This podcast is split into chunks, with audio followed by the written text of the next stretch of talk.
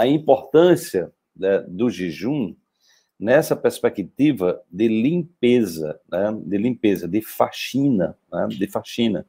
Então, assim, se a gente olhar para a quantidade de porcaria que tem, né, que as pessoas colocam no seu corpo, eu, eu já fui mestre nisso, né, quando eu não tinha consciência alimentar, né, refrigerante, né, cerveja, é, é, é, enfim, é muito glúten, né, muito, muitas, muitas muito leite derivados de leite em, em grande quantidade, né?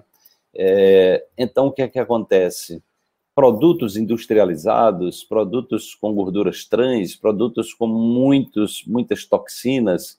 É, se você pega a, a, as fórmulas de alguns produtos que tem, né?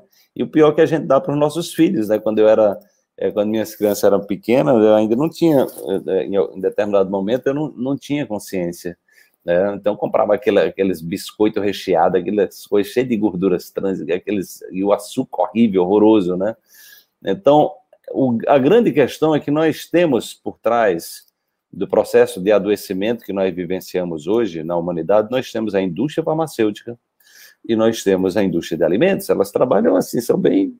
Né? Você vai encontrar, acredito que muitos laboratórios são donos de muitas empresas, de grandes empresas de alimentos. Né? Por que isso? porque é, eles, eles fabricam alimentos que viciam as pessoas, que viciam.